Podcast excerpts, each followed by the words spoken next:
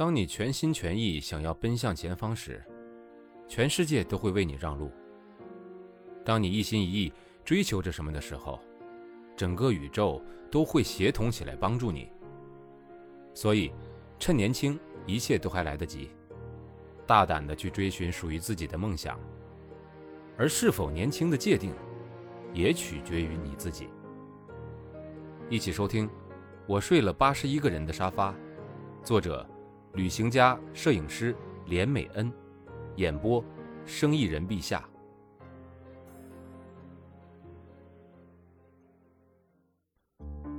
第四章：梦游。这是一个会让人盛开的城市。它让女人像一朵盛开的花，灿烂夺目，香味浓郁。但谁不知道，当花开的最盛的时候，也代表花朵即将凋零。很多年前，当我还是大一的时候，我在学校图书馆里看了一个介绍巴塞罗那的 DVD。那是个闷热的下午。坐在电脑屏幕前的我昏昏欲睡。可是，当银幕上出现色彩缤纷的奎尔公园、童话故事般的圣保罗医院、米拉之家和巴特之家，甚至比艺术品更精致的圣家堂时，坐在电脑前的我几乎傻掉了。我睁大眼睛，不敢相信世界上竟有如此梦幻的地方。那些建筑物像是被灰姑娘的神仙教母撒过的金粉，完全超乎我对美和现实的想象。从那天以后，每当有人在讨论这辈子最想去的地方时，我总会毫不犹豫地说：“巴塞罗那。”总觉得如果有一天可以在那个城市生活上一段日子，该有多么绮丽呀！当我决定踏上欧洲这趟旅程时，我就一直在思考，如何才在巴塞罗那赖上一段时间。巴塞罗那不愧是欧洲排名前几的热门都市，短短两个月的语言学校和住宿就要台币二十万，根本就不是我所能负担得起的。于是，我从抵达前一个月就开始准备，写了将近一百封的 Couch Request。给这个传闻中最难找到沙发的城市，虽然拒绝信如雪花般飞来，不过就在出发的前一天，我终于找到足够的 host，让我可以在巴塞罗那住上一个月。当我走出机场的那一刻，我还以为我的飞机降落在某个南洋的小岛上。巴塞罗那的天空蓝得实在是太完美，像质感很好的油画颜料，化不开。也透不过。巴塞罗那的太阳好刺眼，但晒在身上暖暖的，一点也不炎热。巴塞罗那的空气里漂浮着淡淡的海水味道，草地上开满各种颜色的鲜花。这是一个得天独厚的城市，毋庸置疑。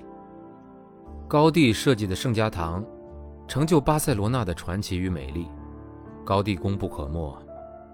于1852年出生在加泰隆尼亚南方雷乌斯的一个铜匠家庭的高地，22岁开始学习建筑。26岁那年从学校毕业，因缘际会下结识了他一生的贵人——纺织业巨子奎尔。两人一见如故，奎尔十分欣赏高地的才华，愿意帮助他更上一层楼。于是两人开始了长达四十年的友谊。高地从二十六岁毕业那年开始接案，最后在负责圣家堂的兴建的途中，于一九二六年以高龄七十四岁意外被电车撞伤不治，让世人痛失英才。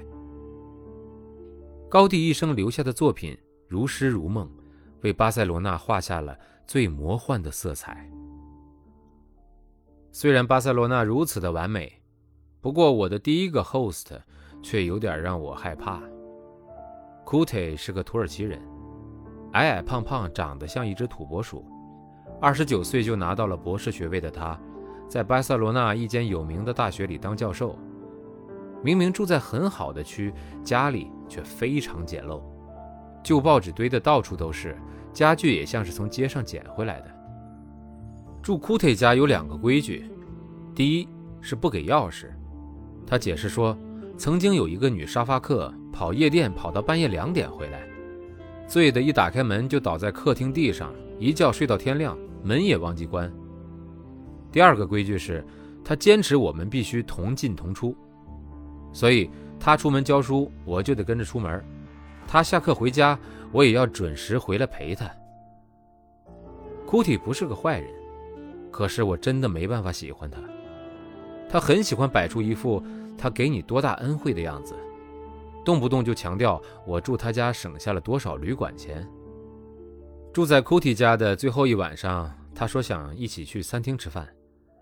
我跟他解释说我没什么钱上餐厅，他却坚持餐厅很便宜，而且那天是星期五，他累了一个星期，所以非去不可。我们吃饭吃到一半，他开始提到以前有很多沙发客为了感谢他的长期收留，所以直接帮他付饭钱。我听了特别的反感，非常讨厌他这种故意的暗示。于是我也开始一边吃一边强调自己有多穷，让他明白我是绝对不会预付这顿饭钱的。吃完饭后，库特问要不要喝一杯，他说他知道一间很棒的鸡尾酒吧。一杯鸡尾酒只要七块钱，我说七欧元太贵了，我不想去。他就一路碎碎念说，有的人出来旅行却一毛不拔，真不知道出来干嘛的。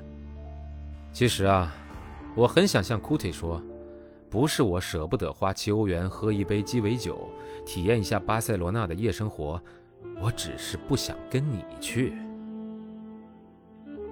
本章节演播告一段落，非常感谢收听。欢迎您马上订阅。